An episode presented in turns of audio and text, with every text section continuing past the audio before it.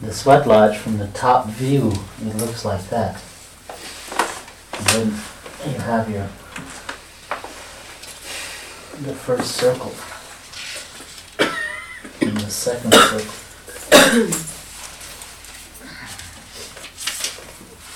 and the third circle and the fourth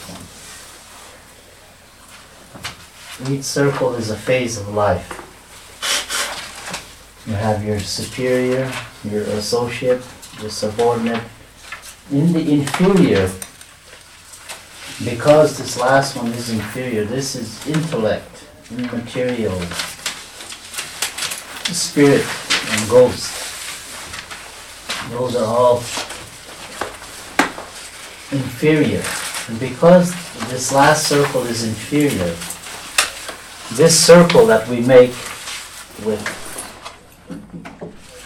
with the white willow, we, there is 104 little squares this big. Tobacco is inside, and they look like this. There's 104 of these, and they are tied all the way around, connected. And they are prayers. Each one is a prayer using tobacco and it sort it sort of balances out the inferior, the negative force of now you have the woman negative force, the woman's positive force and woman's negative force. The first four represents the woman's positive force.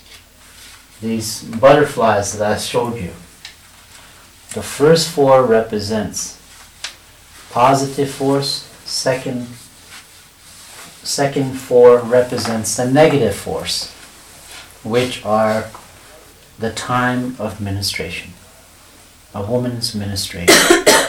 that is represented in there, in those butterflies. So these, and that is where we ask women always to make these tobacco ties. And they make the tobacco ties and they put them in there. Men make tobacco ties, but they hang them in different places inside the sweat lodge. The woman's always hers is this 104 tobacco ties represents 104 plants and herbs used inside the sweat lodge to cure different diseases. There's 104 of them. So, you know, people it's hard to remember that part because this is where these tobacco ties go. They're tied onto this all the way around. These tobacco ties are just wrapped around this this last circle, and the whole sweat lodge is balanced once that is done. So you cannot run a sweat lodge without those tobacco ties on there because the sweat lodge will not be balanced it would be an unbalanced sweat lodge. So everything made has a design of some sort, in some way. But each one representing humans and animals. Each person sitting inside the sweat lodge for different reasons. The prayers have to be concentrated. Concentrated. And you build a sweat lodge exactly to form to the design. And once that is done, and this is a building, you're building yourself now about the sweat lodge and the way it's made, why it is made, for what reason, to connect yourself back to the earth, to the plants, to the animals, the trees. And the more you connect yourself, like we are here, we build a sweat lodge here, the sweat lodge will always be open. So when you come, you can come anytime. It doesn't. Ne- it's not necessary that a medicine man has to be here. The people who take care of it, of the sweat lodge, can say, "Oh, you can come. Why don't you come this weekend? We'll have a sweat lodge." You know. So all the people involved, they come and they have a ceremony. And they all understand what it's all about. Therefore, you have to learn how to run a sweat lodge. If you're going to have one here as a permanent base, you have to know what you're doing all the time so nobody gets hurt. It doesn't make you a medicine person, medicine man or woman. It just makes you knowledgeable. Knowledgeable about the sweat lodge, about this purification ceremony. Because you understand that each person coming in can pray for themselves. And you know how to run it, so you conduct the sweat lodge. It is not necessary that you have a pipe. But it is necessary that your heart and mind is open during the ceremonies. We don't need medicine men to do rituals and ceremonies among our people because we understand all people to be a holy people. And because of this, we don't have people such as yours. You have priests. They're the only one who can say Mass on Sunday because he's been trained to do that. So you're not trained to do that, so you can't do that unless you went to school. But we don't have a school to make medicine man. We are born into it all our life. And we try to teach people so that they can learn how to purify themselves inside these ceremonies.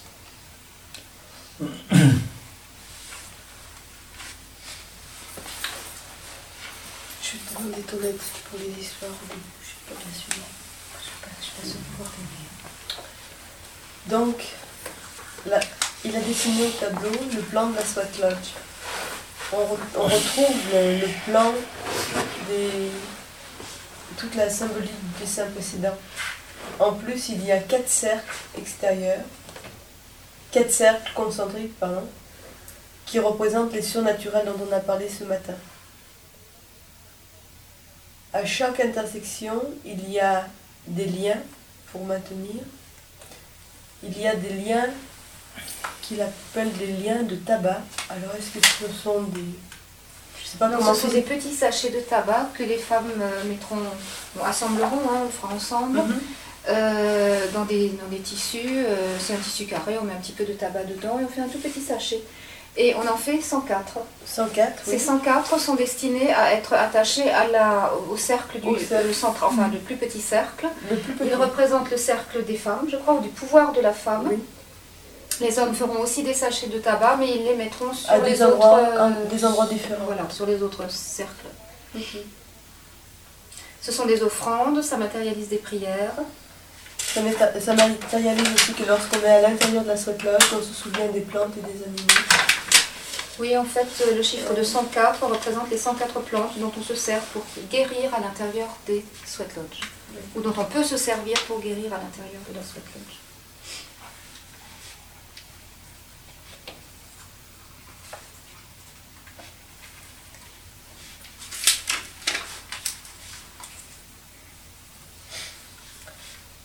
La Sweat Lodge est un, est un lieu ouvert il n'y a pas besoin d'être médecine man ou d'avoir une pipe pour avoir une cérémonie. On peut s'y retirer. Enfin, on peut rentrer à l'intérieur d'une sweat lodge pour payer tout seul. Non, il a dit qu'il n'est pas nécessaire que soit présent un médecine man ou une médecine woman pour faire la cérémonie de la sweat lodge. Vous devez tous apprendre à la faire car c'est quelque chose qui vous aidera à vous purifier.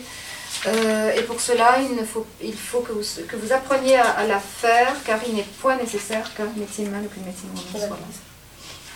Et il a dit, euh, dans la mesure où une sweat lodge existe et qu'elle est réellement faite selon la tradition Sioux, avec le symbolisme et, le, sens de la, de, de la sweat lodge, c'est un lieu valable de purification.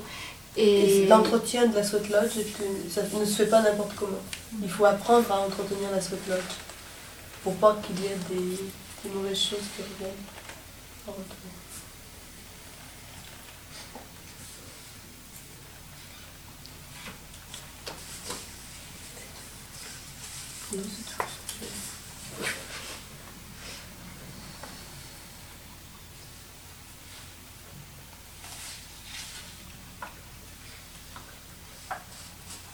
Quatre, les quatre cercles concentriques, il n'a pas parlé de phase ou... Euh, non, il a parlé des su- surnaturels de ce matin.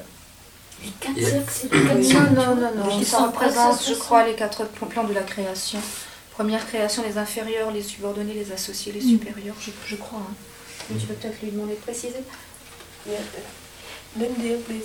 Could you tell us again the signification of the circles, the four circles? This one. Yes, the first circle here is the superior. Supérieurs. Supérieurs. The superior. The next one is the associates, the subordinates, and the inferior. And that's where the tobacco ties are tied around the inferior, the last one. Et c'est pour ça que les, les, les, liens du tabac, de tabac sont mis au cercle des inférieurs. Et ça correspond donc aux, aux 16 points de, dont j'ai parlé tout à l'heure, de la page 6. Là. Ouais, c'est ça, on retrouve. Structure papillons. During the during the ceremonies, if you look at those designs and how they're set, and there, if you have a problem, a problem of um, problem with spirits and ghosts, you sit right between the two, between 13 and 14. That's where you sit. 13 and 14 on the other side. Pour ça. Sur les 13 et 14, si vous avez des problèmes avec les You sit right between the two. Yes. entre les 13 et 14. For each problem you have, you sit there. You have a problem with um, this medicine man always sits in immaterial to keep himself, his mind always on immaterial things, to be immaterial, never to become material, materialistic. So he's always in that position. If you have a problem with love, you know, love or games or sports, you have that problem, you sit there between 11 and 12. Or you have a lo- problem with love and spirits, then you sit between those two, 13, 12 and 13. So each one has a position. You have a problem with another human being, you sit between 9 and 10. And you every problem for every problem there's a place to sit.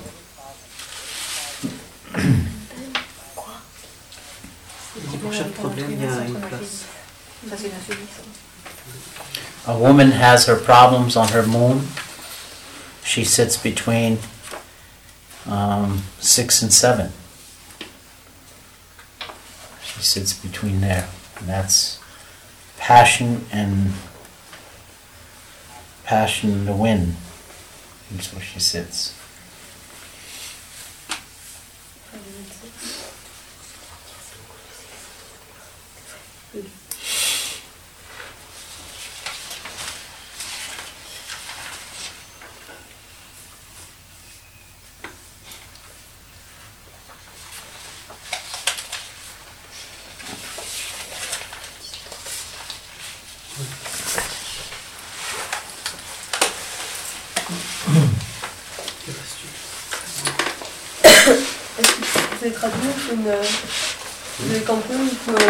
euh, Non, ça va. Maintenant, il y a combien de positions On peut. Ah bah, il, en a demander. donné, il, apparemment, il a donné quelques exemples. exemples, hein. oui. Ouais, justement, Il mais a bon, dit ça va par le nombre de positions. Ouais, il y en a Pas le 16. nombre de places, quoi. 16 Mais, très euh, serré. Mais je suis pas sûr qu'il y en a justement entre le 8 et le 9, ou entre le 1 et le 16. Ou entre le 12 et le 13, ou et le 5 Non, et il, le 4. il dit 12 ou 13. 12 à 13. 12 à 13. apparemment. Non, il je crois que la classe, elle est entre deux numéros. D'après Oui, ce que c'est j'ai ça compris. Oui, Oui, oui, c'est ça. Mais on peut être euh, beaucoup plus qu'il y a de place disponible. Attends. Et il va demander si on s'assoit sur les uns des autres. Says that there is uh, a certain number of places. And qu'est-ce que tu disais? How many places? How are many in the- places are they possible to have? In the sweat lodge. But in reality, Yes. the amount of people that are here is all they're supposed to be there. One, two, three, four, five, six, seven, eight, nine.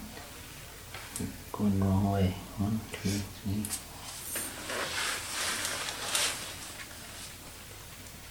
Fifteen. There's fifteen positions. 15. 15, donc ça veut bien dire les intervalles. The sixteenth position is the water. The doorway. Yes, yes. That's the sixteenth position. No one, no human takes that position. The fire, the water, and the air, and the earth. That's their position. So in that circle, that's position for that one. But um, does it mean that the persons that comes into the sweat lodge must have the, uh, a problem where they sit? No, you wouldn't. You would not have a problem if you sit there. It's just the idea. If you have, a, if you know, there's two ceremonies. One's a purification ceremony.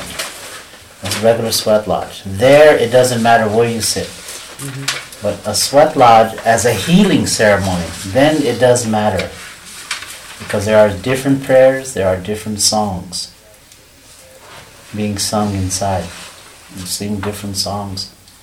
So therefore it, it it is it does matter then where you sit. But in a regular sweat lodge you're just learning about purification then it doesn't matter too much. Just like this weekend, next weekend, I'll be doing healing ceremonies. Those are all healing sweat lodges. That means people with problems, they have to sit in those positions. No one else, if they don't have that problem, they can't sit there.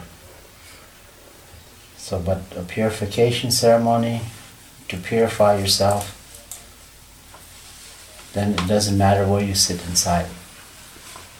But there's two ceremonies. There's a healing and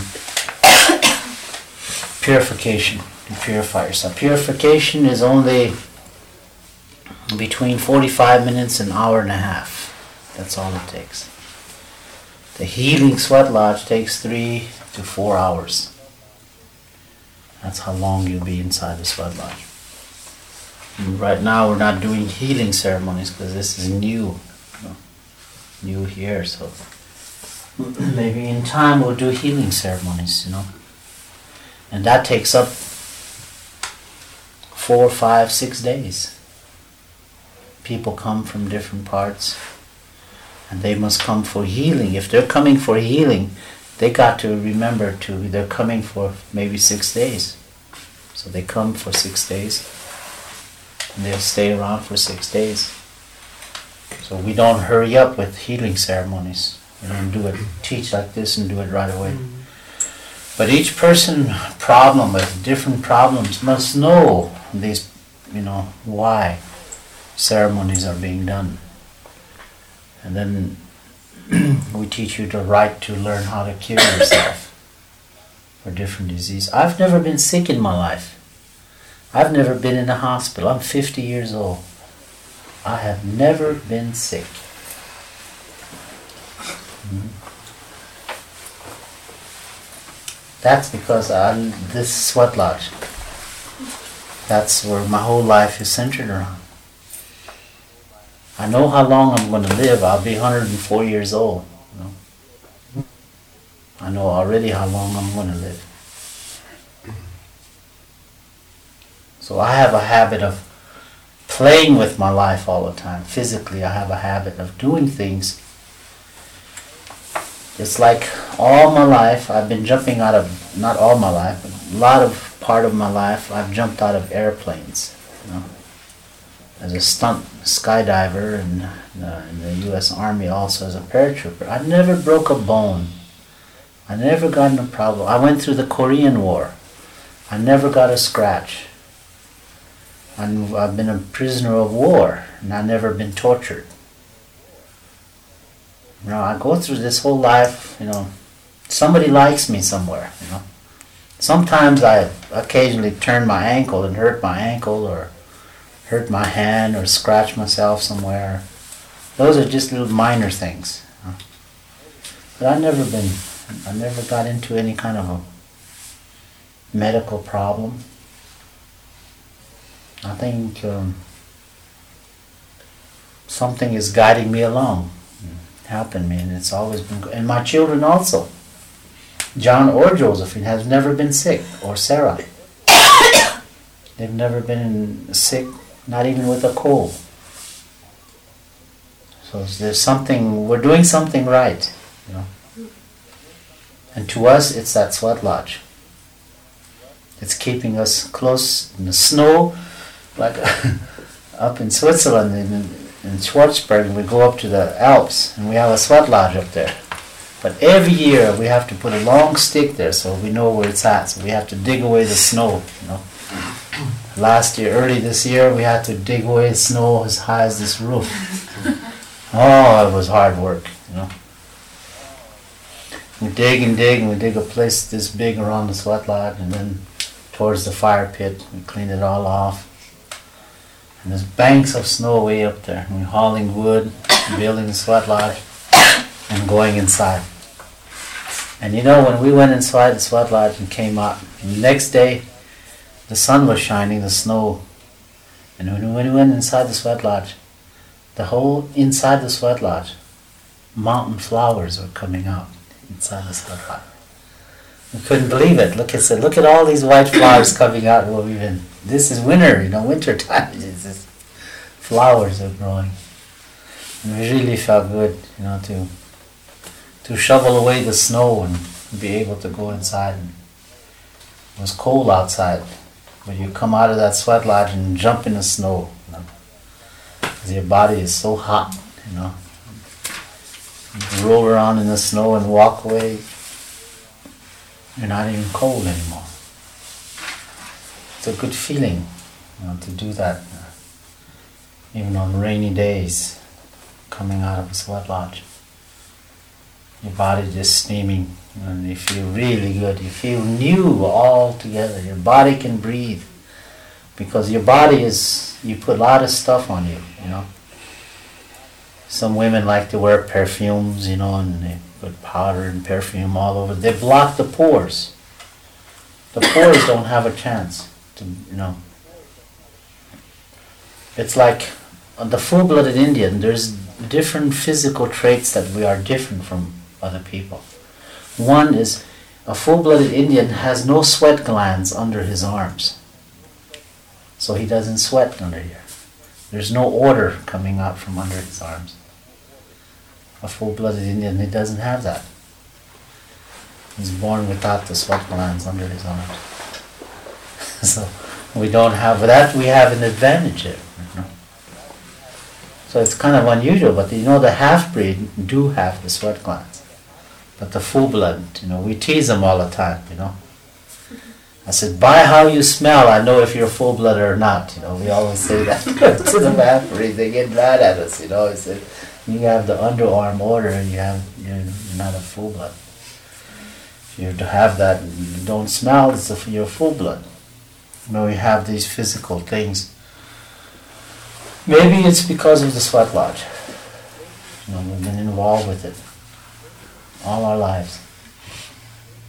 In 1891, the Bureau of Indian Affairs, works for the U.S. government, some are Indians, some are not. In 1891, they hired many Indians, Indian police. If you look at that book, you see some Indian police walking along in that book. Those pictures don't belong to us. Those were put in by uh, Michel Mallory. He put those pictures in there. We didn't ask him to put those pictures in. I got very angry at that at that book because they did this. So the next book coming out, those will not be will not be in there. Be different pictures. But these people came, these Indians, and destroyed all the sweat lodges under the direction of the Catholic Church, the Protestant Church, the Lutheran Church, the Methodist Church, and the U.S. government. Under their directions, all our sweat lodges were burned to the ground. All the sacred objects that we use to cure different diseases were taken from us and thrown into the fire. These were Indians being used against us. We allowed them to do it. Said, go ahead, you know. You do it and see how long you will live. And they did it. And said, okay. But some of the Indians were scared because they know about those ceremonies. It was done in 1891. In 1924, the Indians became the citizens of the United States for the first time. But that Citizenship Act is not valid because the consensus of all the Indians was not there. It was only the consensus of five or six Indians. They became citizens. We became citizens of the United States government. But we, as traditional people, know we're not citizens of the United States. We are still a sovereign nation. We deal, that's why the government's always fighting us, because we are a sovereign nation. We refuse to be under the US government, or any government for that matter.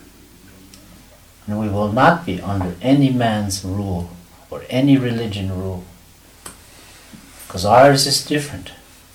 Ours is original. Ours is sacred to our ways. There is no profanity in our language. There's no hate or prejudice in our language. There's no such words for them in our language. There's none.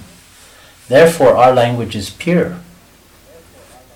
It has nothing to profanity. So when you look at these things in in how our people were assaulted by our own people, the sweat lodges, they were burned to the ground. Okay, now comes, although these have happened, we practice away from the eyes of the US government. We still kept it on, we kept it going. In the houses, in the forest, we still had our ceremonies. In 1946, 47, up to 1950, and in 1960, not too long ago, we did the first Sundance in public, and the US government could not do anything. By this time, our Indian people were educated. We put them in every position in the US government office. And because we put our people in position, they helped us. And now you're using education against education. We got we our people got educated and they took those positions. And we changed it. In 1960, yes, the Sundance returned, the sweat lodges returned. But something happened drastic. Because this sweat lodge prolongs life. It makes your life long. You purify yourself, at least every week. it makes your life longer. It makes you more aware. Your body breathes. And your life is long. And our people used to live from 120 to 150 years because of the sweat lodge. From the intense heat, they break a hole in the ice in the stream and they jump inside. Your heart builds, you know, because it's ice cold. And your heart gets stronger and stronger. And in 1960, consensus of Indian reservations, the lifespan of the American Indian between 1960 and 1970 was 46 years of age. That was the lifespan. Now, this was what was happening. Because we became Christians, we accepted it. Our life was getting shorter and shorter and shorter. So we brought it back in again, the sweat lodge. In 1970, the American Indian movement, with their help, the traditional people, we asked for their help and everything started turning. And in 1975, we started a long march for survival to Washington. 76, 77, 78. 78, a new bill was put in to do away with all the Indian reservations. And we countered with a bill called the American Indian Religion Freedom Act. Of this religion bill, I represent the entire Plains people as a medicine man. There was 11 medicine men. And we took this bill to Washington, we had it passed. In August 14th, of 1978, the American Indian Religion Bill was recognized by the Constitution of the United States. The only religion recognized by the Constitution of the US government. All other religions, Catholics, Protestants, Jewish, all of them, are considered non profit organizations. They are not spiritual teachings, they are just a church being allowed not to pay taxes. That's all it is. While the Indian religion today is recognized, it, but it took a lot of fight, and we were able to change it. And once this happened in 1978 into 79, the teaching started to grow. I was asked to come to Rotterdam to start organizing for medicine men, start building sweat lodges, and the whole thing was open. So the fight from the very beginning, from my childhood of the sweat lodges, everything helped me to today. There are few today, but tomorrow there'll be hundreds. But by this time, I will be on my own spiritual center on the reservation. And I will not travel anymore, and I will just sit there. And those that want to learn can come there. And they can live there three to six months. And they can learn from the other medicine men about the sweat lodges and ceremonies. And that's what we want to do. That's my idea. And that's why I'm so interested in all these places like this. And I was interested in Shamaran, but there's government involved in it. Grenoble and, and Montpellier and those areas. The spiritual centers got to go on. And those that, when these spiritual centers start getting stronger and bigger and bigger, and they want to come, you're always welcome. You have a place to come. There you come and learn more. It's more, it'll go beyond this sweat lodge. It'll go to different ceremonies. And in time, before 19, before the turn of the century, I want to have a huge Sundance somewhere in Europe where there will be European people dancing, piercing their skin. And that's not taking from the Indian. That's not stealing it or anything. That is understanding yourself. For our teaching is beyond color, beyond European or African or Oriental. Our teaching is beyond that. We're not that petty. We're art. You know, you're you can't dance because you're not an Indian. I tried that two years ago. They there was at the Crow Dog Sundance about 200 white people there. And everybody was worried about all the sun dancers. There was about 140 sun dancers, men sun dancers, and about 80 women sun dancers. There was 1,500 people there all together, and about 200 was not Indians. So I went up to the microphone that we had hooked up, and I asked, this evening, before the sun goes down, I want every white man to leave this Sundance grounds. When I said that, even Indians got shocked because they never hear me talk like this, you know. They all stopped and looked. What is this chief saying, you know? I said, I want every white man leaving this place, but I want every European man staying. And you know that every white American left the camp. And every person from Europe stayed. And when they went out and they gathered outside, they wanted to know why those white people did not come out. So we're white people we left. I said, Do you have a problem? One day you will return. And then at that time you will say, I am a human being, and you will come. And that's the way it is. It depends on what you think of yourself. A state of life, a, a word, a play of words. It's how you use this word, white man. Years ago, there was two people who stayed among the Indian people along the Missouri River. They were brothers. One, one brother helped the Indian people.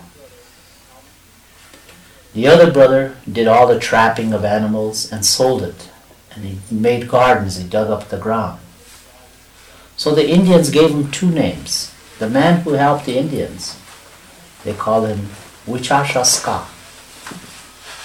And the other one that sold everything was called Awashichu. The name of Wichashaska is a white man, a man who helps others. That's what it means, Wichashaska. The other one, Washichu, means takes the fat of the land and sells it for his personal gain. So two brothers, one was accepted and the other one was told to go. So he left. The Wichashaska stayed. But this when this Washichu, his brother, went to the next tribe down the river, he said, I am a Wichashaska. He fooled him and he came in. And from that day forward, that word, name, has been accepted by the white people at that time, about 100 years ago. So the word itself, white man, is, is about 150 years old now. And they like to use it. I'm a white man. Everybody wants to be called a white man. You know? But are you really a white man? Do you help others? Do you love your brother? Do you pray for your brother? For all things. An Indian, a black man, a yellow man can be a white man. It doesn't matter the color of skin. It had nothing to do with the color of skin. But that day that this person said, I'm a white man, prejudice was born. From that time to today. So when I teach, when some people say, we the white man, I say, wait a minute, hold it right there, you have a problem. You got a problem. Why don't you say, we the people? We are the people. That's the way we accept the black man has a problem with the white people because the black people wants to be a white man. The only problem with them is the color. And there is no semblance of teachings there. There's no heritage, there's no culture. So there's a problem. It's a fight between two, two violent people fighting against one another. And if we don't stop it now, then we'll destroy the earth. That's what will fight. The war you have to worry about is the oppression of two colors fighting together the white and the black. This will destroy the earth. It is not going to be between the red and the yellow, or the yellow and the black, or the red and the white. It's going to be between this black and this white. And that's the destruction. Everybody has to watch this. This is what we have to be more worried about. Don't worry about this atomic bomb for now. Worry about this racial hatred between two. Either it's Muslim or it's Christian. It's together fighting. And that is a prophecy of the Iroquois people. That's their prophecy between the silver and the gold snake. The gold snake is the black people, the silver snake is the white people.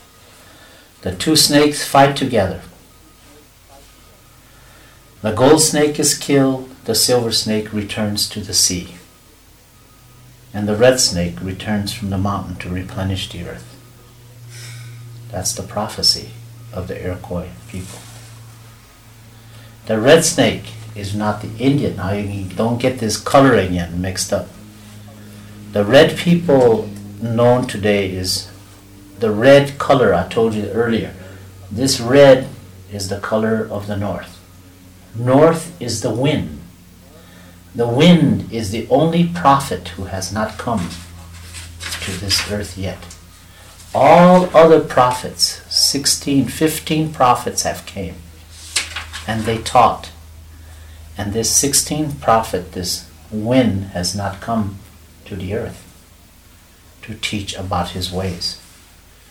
And when that one comes, the teaching will be the wind. The wind and the sound. The sound of the wind, the sound of your voice, the sound of the animals. This is going to be the teaching of the next prophet who comes. So this is when this teaching comes down from the from the mountain. This, these are prophecies. Prophecies of the Hopis, prophecies of the Iroquois, prophecies of the Lakotas. It is all the same. This is the future. This is what's going to happen. And we tell about these things, but nobody listens. And it's happening all the way around you. Everywhere you go, we try to change. Many people say, oh, we're not prejudiced.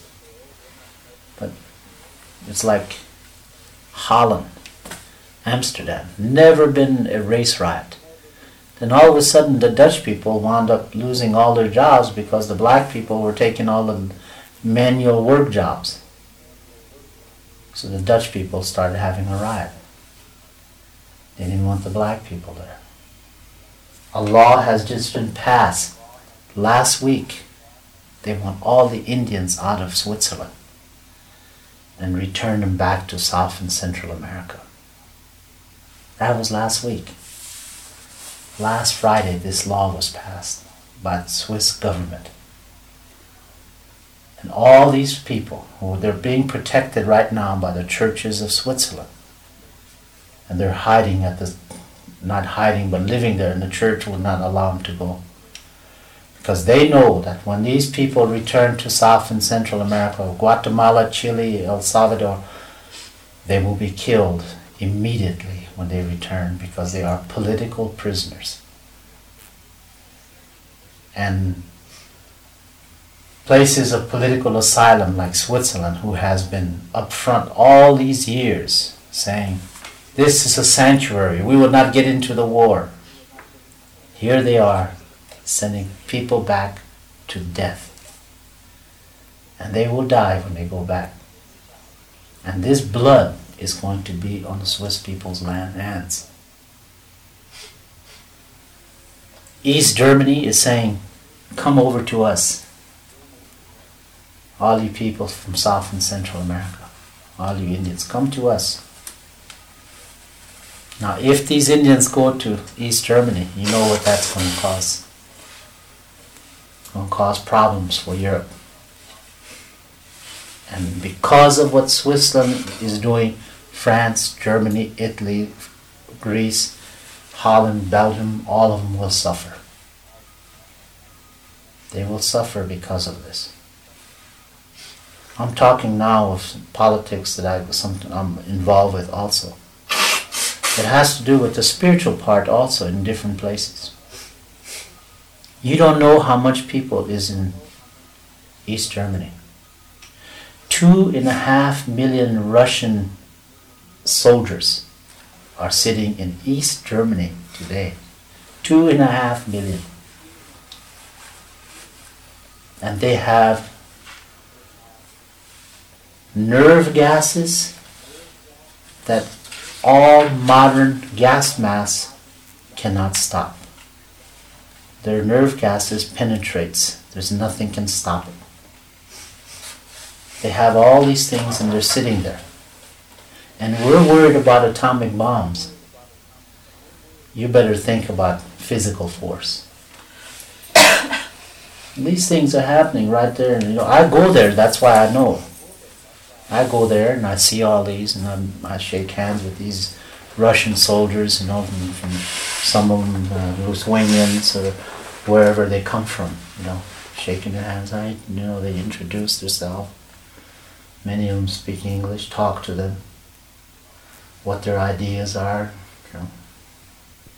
you see this. And we try to change because in Russia, as is East Germany and Yugoslavia and Czechoslovakia, the spiritual teaching is not is the same. They accept my father's book, you know, hundred percent, and they live by it, and they're building sweat lodges over there. But they would not allow Christianity to come because they know what it does. They would not allow it. The Russian people would not allow it. Because they've been indoctrinated also, in one way. It's not all bed of roses over there in these black countries. But mentally, it is not bed of roses either for the poor people and the oppressed people of the capitalist countries. We are the ones who are suffering. So each way you turn, you see these problems happening, taking place. And on the spiritual side, I'm trying to teach as much as I can while there is still time. And maybe we'll change the clock the other way. And the world will become beautiful. A place for all of us to survive. Instead of fighting over different things. Different things that destroy us. This is kind of things, it started way back for us in 1891 from the burning of our sweat lodges, from the lifespan of my people. From 1970 to 1980, lifespan started building up to 56 now. From 19, from 1970 to 1980, it changed. From 1980, all these my people are starting to use the sweat lodges again. And now the Catholics, priests, want to be part of it. Can we be part of your sweat lodge? Can we take our pipe and your pipe and put it on the altar so we can use it? Only if you take that crucifix down and take all your statues and throw them away. Then we might allow you to do that. Until then, you're not going to do it do away with this man hanging on the, on the crucifix. Get rid of it. If you must put a picture of him with a smile on his face. And then the world will change. And all of us will have a chance to change.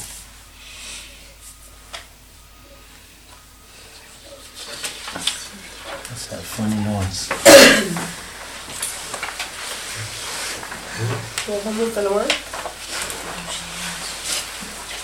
Tu redis les, les phases du. Oui, bah, je commence au début. D'accord. Donc, euh, je parle du croquis de la page 6, hein, pour que tout le monde soit. Il a donc délimité, en lui posant une question, il a donc délimité que s'il y a 16 bornes, il y a 15 places occupées par des gens qui vont dans la Sweat Lodge. La 16e place étant, prise, étant la place de l'eau. Si la sweat lodge est utilisée pour la purification, un rituel qui dure à peu près une heure et demie. N'importe quelle place convient. Mais si on utilise la sweat lodge pour, pour un healing, c'est un, soin, un soin, un soin, une thérapie, oui. À ce moment-là, on place les gens à des places bien spécifiques, en accord avec le schéma, avec, avec la maladie et le schéma de la cyclose. La cérémonie du, des soins, de la thérapie, dure de 3 à 4 heures. Alors en exemple, il donnait, par exemple, le médecine man se mettra toujours à la place entre 15 et 16, parce qu'il faut qu'il soit disponible et absolument pas matériel. Si on a problème avec euh, des esprits des fantômes, on se mettra à la place entre 13 et 14.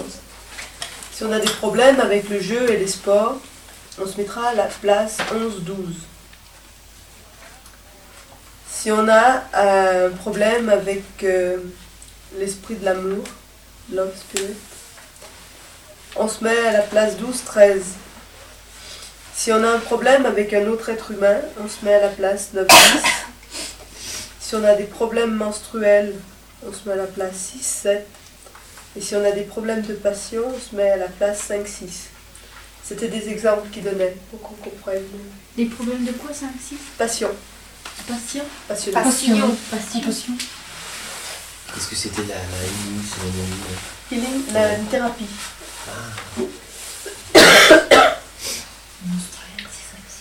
Et c'est à partir de ce moment-là qu'il s'est mis à parler, à parler, à parler. Alors, il a raconté qu'il a 50 ans et qu'il n'a jamais été malade.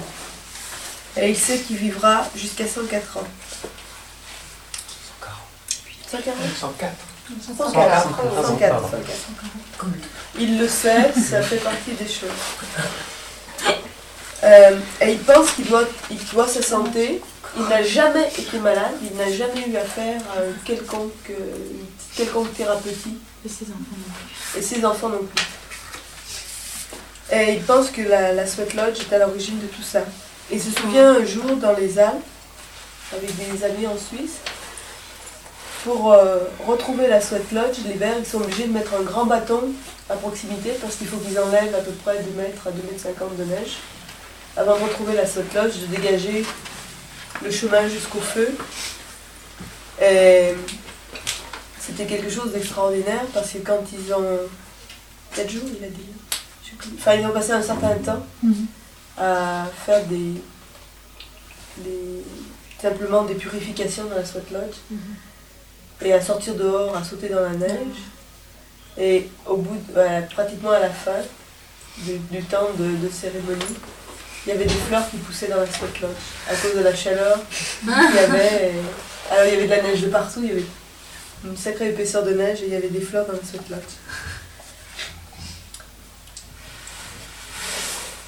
Là, il a fait un peu, un peu d'histoire. En 1891, le Bureau des Affaires indiennes a mis en place des Indiens comme policiers, comme euh, chefs, enfin comme responsables. Et à l'aide de ces Indiens, l'État américain et sous la pression de, des églises et tout ça, ont brûlé toutes les sweat lodges. C'était interdit. Enfin, ce n'était pas interdit. On leur autorisait de, de continuer leur, euh, leur rituel, mais il y avait quand même plein de, plein de contreparties désagréables pour ceux qui le faisaient. En 1924, la citoyenneté américaine a été accordée aux Indiens. C'est un consensus qui a été signé et accepté par cinq ou six Indiens, et que la nation indienne, qui est une nation réellement démocratique, refuse, et ils ne se considèrent absolument pas comme citoyens américains. Ils se considèrent toujours comme une nation souveraine, et c'est pas qu'ils refusent de se soumettre au gouvernement américain, ils refusent de se soumettre à n'importe quelle forme de gouvernement autre que le leur, parce qu'ils jugent que le, le leur est sacré, il est réel, il est pur, et il dit que dans son langage, il n'y a aucun mot de profanation. Et malgré dans tout, dans tout ce temps-là, malgré que ce soit très difficile et mal vu, et même, même si officiellement il n'y avait rien contre, mais il y avait des, des réprimandes, ils ont continué à maintenir les cérémonies, mais en caché quoi, d'une façon, d'une façon clandestine, merci. Et puis, il y a eu, on fait un grand saut, là on se retrouve en 1960, il y a eu la première Sundance, la première danse du soleil en public. Et pourquoi, qu'est-ce qui s'est passé dans, dans ce temps-là? C'est que ils ont utilisé l'éducation contre l'éducation. C'est-à-dire qu'ils ont envoyé leurs enfants à l'école, ils leur ont donné des diplômes, ils les ont mis dans des places de responsabilité. Enfin, les enfants ont pris des places de responsabilité. Et une fois que les, que les enfants ont été en place. Ils ont donc refait leur danse du soleil. Et les sweat lodges, on a recommencé à parler des sweat lodges et tout ça.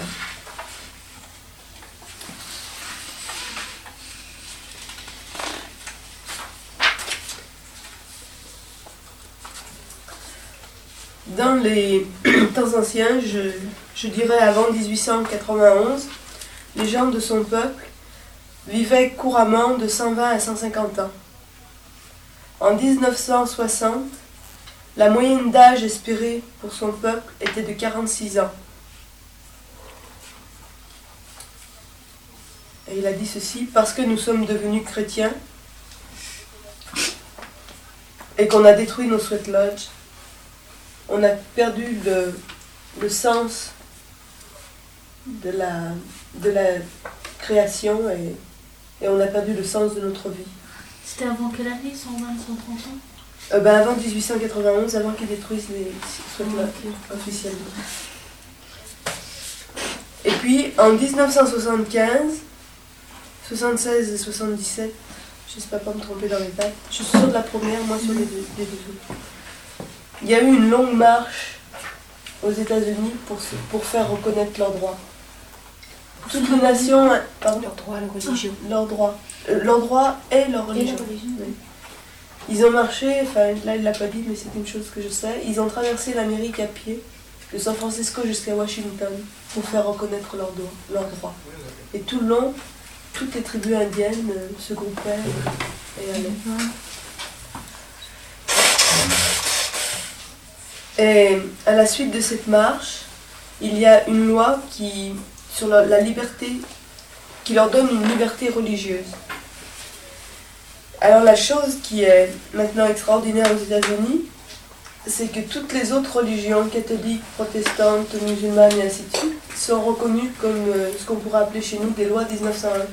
C'est Des, lois qui ont des associations, à but. On a, ils n'ont pas le droit de faire des bénéfices. Alors que la religion indienne est la seule religion reconnue. Donc c'est assez. Enfin, c'est- très significatif et très, très encourageant. De 1976 à 1979, toute la formation des gens a augmenté très fort. On a reconstruit, au vu de tous, des sweat. Et son rêve à lui, c'est de faire de, l'endroit où il vit un grand centre spirituel où les gens pourraient venir et approfondir plus loin que, la, connaissance de l'UNIPI. Et sa grande projection d'avenir, c'est que au tournant du siècle, qu'il y aura une danse du soleil en Europe. Et il a raconté l'histoire suivante. Je ne sais plus exactement quelle année il l'a dit, mais je n'ai pas noté, je ne me souviens plus. Il y a eu une danse du soleil où il y avait à peu près 1500 personnes, dont 200 blancs. Et il n'était pas d'accord, il a pris le micro et il a dit que les gens, les, les hommes blancs, dégagent le plancher. Enfin, les termes qu'il a dit, c'était vraiment fort, il fallait qu'ils partent. Il n'y avait pas, il y avait pas d'alternative, ils ne restaient pas en place pour la danse. Mais il a signalé aussi que les blancs européens, eux, Non, les Européens. les Européens, oui, Là, vous confondrez la nuance. Ouais. et les Européens peuvent, peuvent rester. Et c'était tellement fort d'avoir appelé les hommes blancs que même des, des, des- des gens de sa race ont été choqués. Mhm. Et lui, lui ont demandé pourquoi. Alors, je ne peux pas vous répéter le mot indien parce qu'il y a un mot, enfin, un mot homme blanc. homme blanc, et il nous a raconté l'histoire suivante. C'est au 19e siècle. hein. Au 19e siècle, il y avait deux frères qui s'étaient installés le long du Missouri à aider les Indiens, enfin à vivre avec les Indiens. Et il y en a un qui aidait tout le monde, qui était altruiste, enfin, comme ça. Et le deuxième qui lui euh, faisait la- le trappeur, tuaient les bêtes, récoltaient les peaux, les vendaient, enfin f- faisaient de l'argent avec les biens de la terre. Et les- le premier, qui aidait les autres, les Indiens avec qui ils vivaient, l'ont appelé homme blanc. Mais ils ont appelé l'autre euh, faiseur de beurre, quoi. Oui, Tu prends, ça, oui. tu prends, le, tu prends le- la graisse de la terre. Le nom qu'ils lui ont donné en indien, ça voulait dire tu prends, le beurre- tu prends la graisse de la terre. Et ils l'ont rejeté. Ils n'ont pas autorisé qu'ils vivent avec, avec eux. Et l'autre, celui qui avait été chassé, quand il a rencontré une autre, une autre euh, tribu, il s'est présenté en disant Je suis un homme blanc, en reprenant le terme indien qui Ah. avait été donné à son frère, pour être accepté. Ah. Et il les avait donc, euh, il les avait donc trompés vers nous. C'est pour ça que quand on appelle les hommes blancs, ça devient tout de suite très fort parce que ça fait rappel à, à cette histoire-là.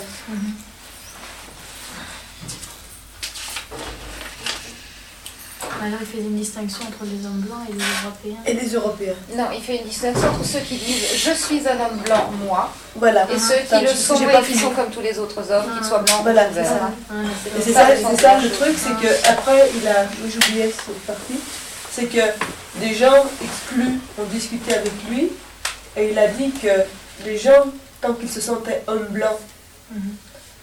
euh, ils n'étaient pas acceptés, mais le jour où ils venaient à la danse du soleil en se sentant un être humain, ils pouvaient participer. Et dans son rêve de, de Sundance pour l'Europe, il ne pense pas, donc justement, euh, ni, ni nous prendre pour, euh, pour des petits enfin, des rigolos, ou ni nous voler notre héritage. Il pense que c'est quelque chose qui, qui est universel et que on, retrouverait, on retrouve dans nos, dans nos Propre racine. dans nos propres racines. On retrouve dans nos, dans nos propres racines à partir du moment où on pense de nous-mêmes, on est un être humain. À partir du moment où c'est la pensée qui nous guide, il n'y a pas de problème, on peut participer à n'importe quelle danse du soleil. Et il disait que la- le grand danger actuel, ça n'était pas la bombe atomique, mais c'était les guerres interraciales. Et que les blancs contre les noirs, les jaunes contre les rouges, euh, c'était beaucoup moins plus dangereux qu'une bombe atomique.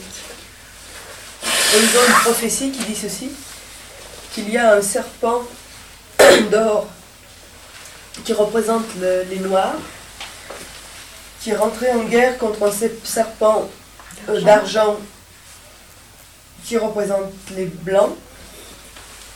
Le serpent d'or a été tué. Le serpent d'argent est revenu, est retourné à la mer. Et le serpent rouge a pris soin de la terre. Alors il a bien insisté sur le fait qu'il ne fallait pas prendre le serpent rouge, comme on appelle les Indiens des hommes rouges. Il fallait se souvenir que le rouge, c'est le symbole du nord, et le symbole, la couleur du nord et du vent. Je suis plus sûre du nord, mais c'est du vent dont je suis sûr, oui. Donc ça veut dire que le vent prendra soin de la terre. Ça veut dire qu'il ne sera pas grand-chose.